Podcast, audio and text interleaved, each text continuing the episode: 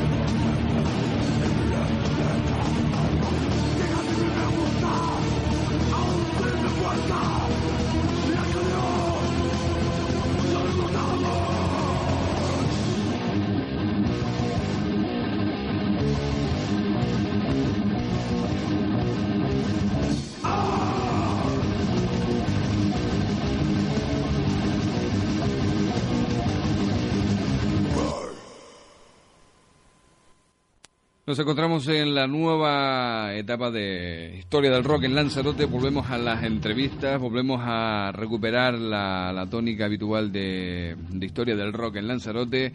Esta semana tenemos a Blackened, una banda de la isla que, bueno, después de su de sus inicios, pues volvió a desaparecer y volvió a aparecer. Bueno, el primer ensayo de Blackened tuvo lugar el 23 de febrero de 1992 y se considera esta como la fecha de inicio de este grupo detrás de metal de Lanzarote. Con claras influencias de grupos como Anapaldea, Brujería o Sepultura, la banda tuvo claro desde sus principios aunar velocidad, agresividad y buenas letras en sus temas, llegando de esta manera a pulir poco a poco su propio estilo. Blackenet ha editado en sus casi 16 años de vida dos maquetas, no editada en el 94 y B editada dos años más tarde. También llegaron a editar un LP llamado Negra Realidad. En su andadura la banda ha actuado en algunos certámenes de cierto calibre, donde en algunos incluso ha obtenido un muy buen puesto. Han sido teloneros de grupos de relativa importancia, tales como Ofunquillo, Hamlet, Las Ratas, Coilbox, Legión, Birmosh, Brutal Kid, etcétera, etcétera. Después de un parón importante donde la banda formó parte del proyecto Tribu, de un toque más étnico, eh, con influenciados como Surfly o El Niño, el grupo volvió recuperando sus temas más clásicos y con más ganas aún si cabe. Pronto que entrarán en estudio para grabar eh, un nuevo disco eh, con sus temas más emblemáticos y algunos de nueva creación. En unos momentos, nada, en breve estaremos al otro lado del hilo telefónico con todos los miembros de Blackened que nos van a, contar eh, esa historia de por qué se formó y a cuenta de, que eh, hicieron ese estilo musical.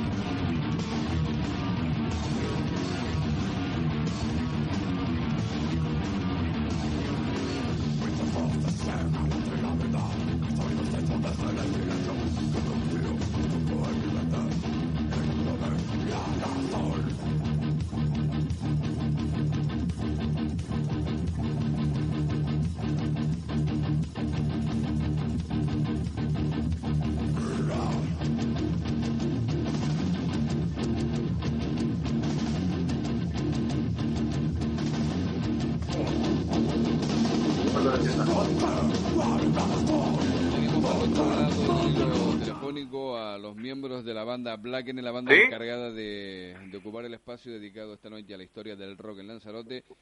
Eh, los tenemos a todos, o a casi todos, parece, ¿no? Uy. A ver, ¿me, me escuchas? ¿Me copias? Como decían los radioaficionados. Hola. Sí, ¿me oye? Sí.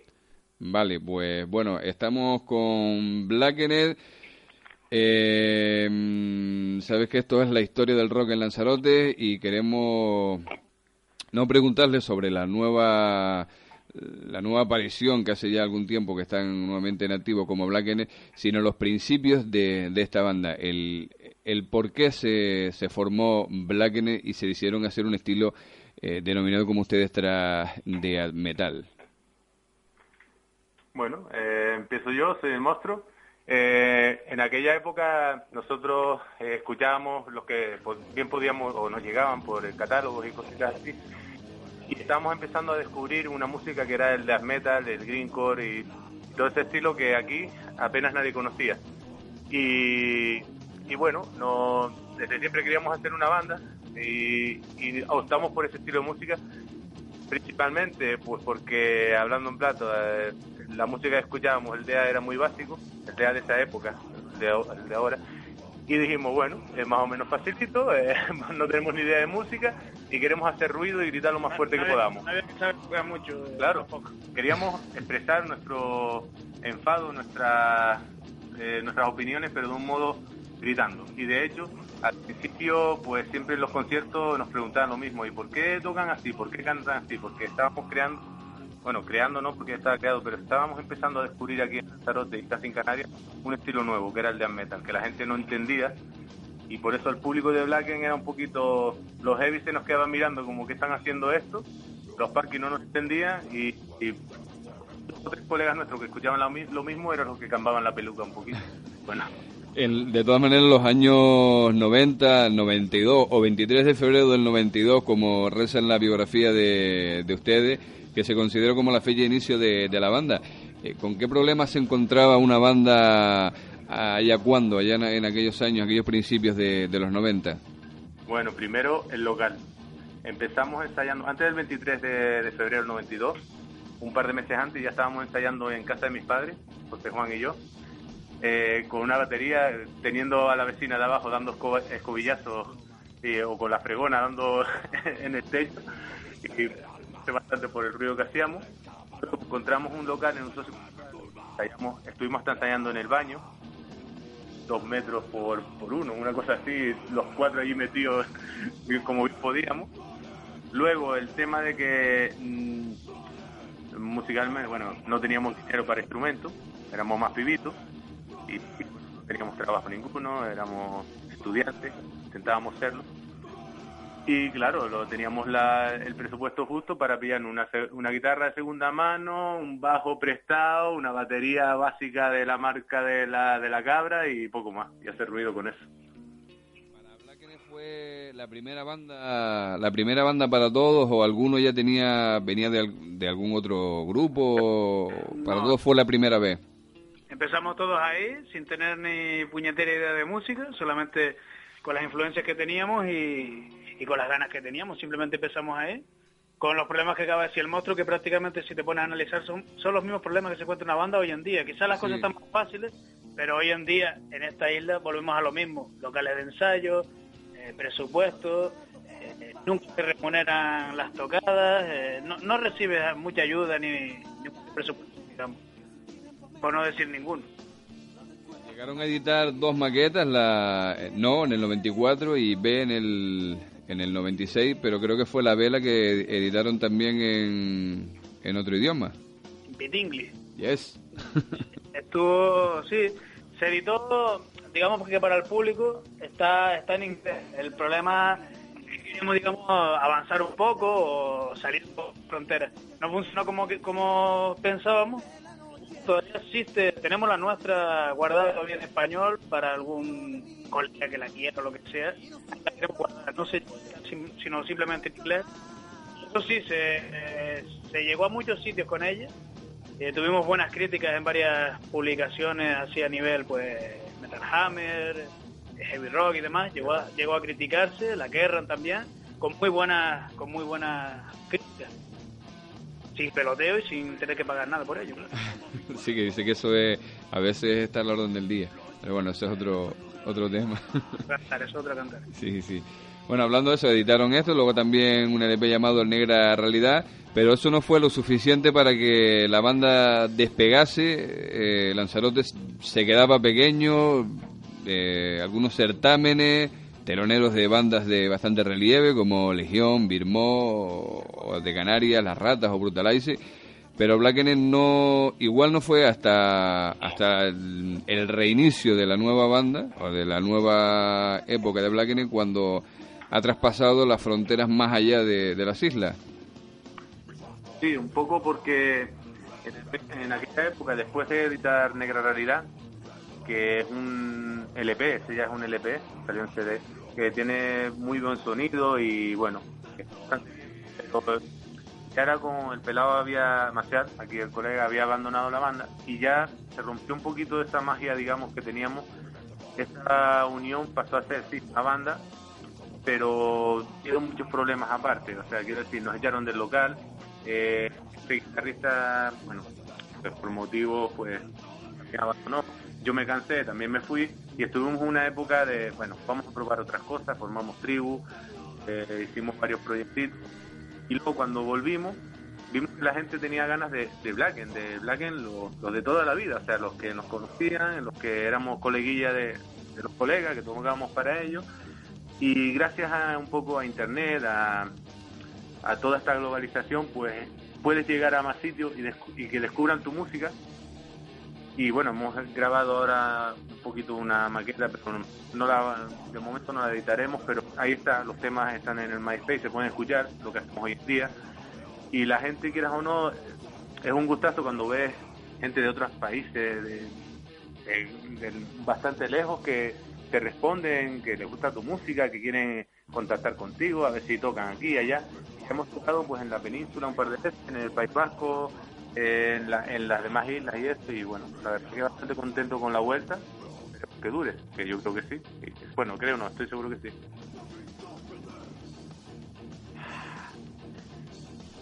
Hola. Hola. A ver, no me escucha. Hola. Sí, sí. Bueno, decía que un poco volviendo hacia atrás, hacia los principios de, la banda, ¿cómo se vivían, con qué intensidad se vivían aquellos primeros conciertos? pues no sé, no sé si ustedes llegaron, supongo que sí, a tocar alguna vez en el, Parque Nuevo, o, recuerdo también en Punta Mujeres cuando se tocó en el bar de, del, del pirata, bueno, del padre del, del pirata. Palenque. en el Palenque, exacto, así que fueron bastantes grupos los que tocaron ahí arriba. ¿Cómo eran esas experiencias, esas primeras experiencias sobre un escenario? Bueno, igual igual que hoy en día tenemos herramientas nuevas para, para movernos como eso, como internet y demás, antiguamente no había nada, no había ese tema. Pero la intensidad con que se vivía esa época era muy fuerte, o sea, había mucha más unión entre la gente entre los grupos, entre los, eh, los asistentes, entre el público, era más numeroso, no me preguntes por qué, no sé si esa gente eh, acabó enterrada en algún sitio, pero el caso es que antes eh, se vivía mucho mejor, más intenso, más... Sobre todo en el número de gente, los conciertos podían ser en el Quinto Pino, ese por ejemplo del Plenque, hubo bastante público, un público numeroso, un buen concierto con grupos como Inadaptados, Metalmorfosis, y, ah, nosotros también, y, se vivía mucho mejor, o sea, no sé, eh, te buscabas la vida, te tenías que grabar tus propias cosas, pero quizás el, hecho de tener que hacerlo tú de tu propia mano hacía que todo valiera muchísimo más la pena. Era también estaba el tema juventud, no éramos más jóvenes y tal, pero bueno, no hemos perdido esa, esa ilusión, pero en aquellos tiempos se vivía de otra manera. De hecho, había muchos más conciertos, más grupos, había mucha más movida, desde luego. Si me permite, quiero eh, contar una anécdota a raíz de lo que está contando aquí el amigo El Pelado. Eh, nosotros, para reforzar lo que dice él, antes que había más, más grupos, más unión y todo eso, imagínate hasta dónde era tal la unión entre bandas, colegas, o sea, el mismo público y los grupos, que el primer concierto de Black, los instrumentos, los llevaron colegas nuestros al hombro, o sea, te estoy hablando de, desde La Vega hasta hasta el puerto así cargando con la batería al hombro, los timbales, las guitarras, los amplis, porque no teníamos coche ninguno. Era como, venga, vamos con los pibes, vamos a cargar y todos caminando por la calle como una... Eso, era otra, otra historia. Yo recuerdo también de, de un concierto de inadaptados en, en Orsola y la huevo nos dejó en, en Punta Mujer. Tuvimos que estar cargando con, con bajo, batería y todo colgado al cogote. Y mira si te quiere quedar un kilómetro todavía para quedar, para llegar hasta allá. Personaje que me dice de Fuerteventura haciendo dedo después de, También, por ejemplo, también otra anécdota bastante curiosa, ¿no? De, que los grupos que, que, se quedaron a dormir, se quedaron en un torreón de la luz, cientos de personas allí, unos arriba de otros, con esos olores humanos bastante profundos. sin saco dormir en, el suelo, así, terminamos tocando y a dormir aquí mismo. Sí, sí, sí. Pero eran cosas, eran cosas que se hacían con gusto. Sí, sí. Gran Tarajal eh, y, Puerto Laja, por ejemplo, que no sé si tú estabas, me creo que sí. Puerto Laja, sí, Puerto Laja. Puerto, Laja. Es que aquello era, era un bar con dos casas y un escenario al lado de una iglesia, no había más. Sí, exactamente. Estuvo lleno, lleno hasta la bandera, o sea, eh, más de la mitad de Lanzarote estaba allí. Sí, el sociocultural era un container y el del bar se puso las botas, porque venció más priva que en toda su vida, yo creo. Sí, Pero segurísimo. el movimiento, no, la gente se movía, Vamos, el hecho de conciertos en Fuerteventura era muy... las bandas y el público en sí, bueno, todos con coche, independencia, va un poquito más a su aire. Sí, vamos a ver la banda, pero bueno, nos pillamos feo, desaparecemos y, tal. bueno, el, el, tiempo apremia, estamos casi llegando ya a la, media hora que nos dura este, este espacio y antes de terminar lo que sí me gustaría saber es, eh, aparte de Tribus, aparte de Blackene y El Monstruo con Infernal Hay, eh, ¿han habido otras bandas eh, dentro de los miembros de, de si han, han, llegado a tocar o han estado tocando en algunas otras bandas? Claro, en tu mano me la casca, tío. bueno, eso es un proyecto paralelo a, a Black donde tocan todo el, grupo en el nombre un poco escatológico, pero es que era lo que se nos ocurrió y... Yo, bueno, yo he estado colaborando con otras bandas, eso sí, pero no llegar a formar parte de ella, echando una mano cuando estuvo Divine Chaos, que fue una extensión de y estuve un, par de conciertos con ellos. Eh, eh, con seis puntos de sutura también estuve ensayando más bien con ellos cositas así, pero no formar parte de, como con Inferna Hate, Tribu, Blacken. No llegaba a ser un miembro, sino con Undertaker, los primeros conciertos de ellos que no tenían batería, pues yo toqué con ellos los primeros. Pero era eso, echar una mano, por lo que volvemos a lo de antes. Colegueo, oye, necesitas algo, venga, toco contigo hasta que encuentres uno. Cosas así, pues sí he un par de manos, eh, o sea, Galio creo que también fue un concierto, que tal, pero no, no considero que haya formado parte de estas bandas, sino ayudarles, echarles una mano cuando lo necesitaban. Pero el tema de tu mano me la casca surgió porque queríamos hacer algo totalmente diferente, eh, en plan mucho más divertido. Y hace poco tuvimos el primer concierto y salió bastante bastante raro, pero pero fue diversión. Y, no es cuestión de, de, que estemos haciendo otro estilo por reírnos de nadie ni nada de esto, porque mucha gente puede, puede dar puede dar lugar a eso. No, simplemente es un estilo diferente, otro rollo y que nos gusta hacerlo y estamos divirtiéndonos con ello, ¿no? eso, Tu mano me la casca es un proyecto nuevo, eh, eso ya entrará dentro de lo que es eh, Noche Rock and Roll, la historia del rock en Lanzarote, nos centramos en, en lo pasado, en lo que ya hemos, en lo que hemos vivido y Tu mano me la casca todavía está por, por vivir. Eh, sí puedo decir que me encantaron las letras, son muy directas. Es un embrión todavía, claro. sí son muy, muy, muy directas y bastante trabajadas. Sí, sí, sí. hay, una, madurez en, sí, sí, sí, sí, sí. Bueno, pues darle las gracias porque sé que estaban en el local de ensayo, no sé si ya última hora estaban esperando o, pararon para, para, esto expresamente, pero darle las gracias y ya vamos cerrando, a ver si nos da tiempo al menos de escuchar un, una parte de, de días de confusión que son casi cinco minutos y, son menos de cinco minutos lo, lo, que nos queda. Así que alguna cosa que añadir, pues para adelante. Nada. Eh, ya nos veremos, ya, nos veremos. Saludos a todo el mundo, ya nos veremos en concierto y, ya, Pues nada, muchísimas gracias a ustedes y sabes que Historia Rock lanzarote.sancoche.com están todos y cada uno de los programas que hemos hecho de, de esto y están desde que empezamos con Tal Como Suena, Inadaptados, eh, Black Kennedy y luego algunos otros programas con otro tipo de, historias como fue la charla coloquio de, la historia del rock en, en, Lanzarote. Pues nada, muchísimas, muchísimas, muchísimas gracias y los dejamos ya, ya, con Días de Confusión de Blacknet. Hasta luego. Nos vemos. Venga, hasta luego. Chao.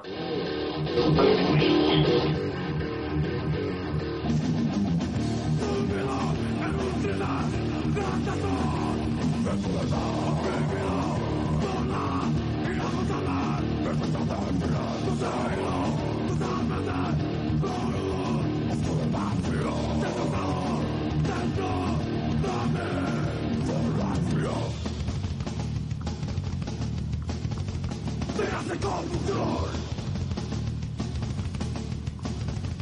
hace confusión, dormido en un triste rechazo.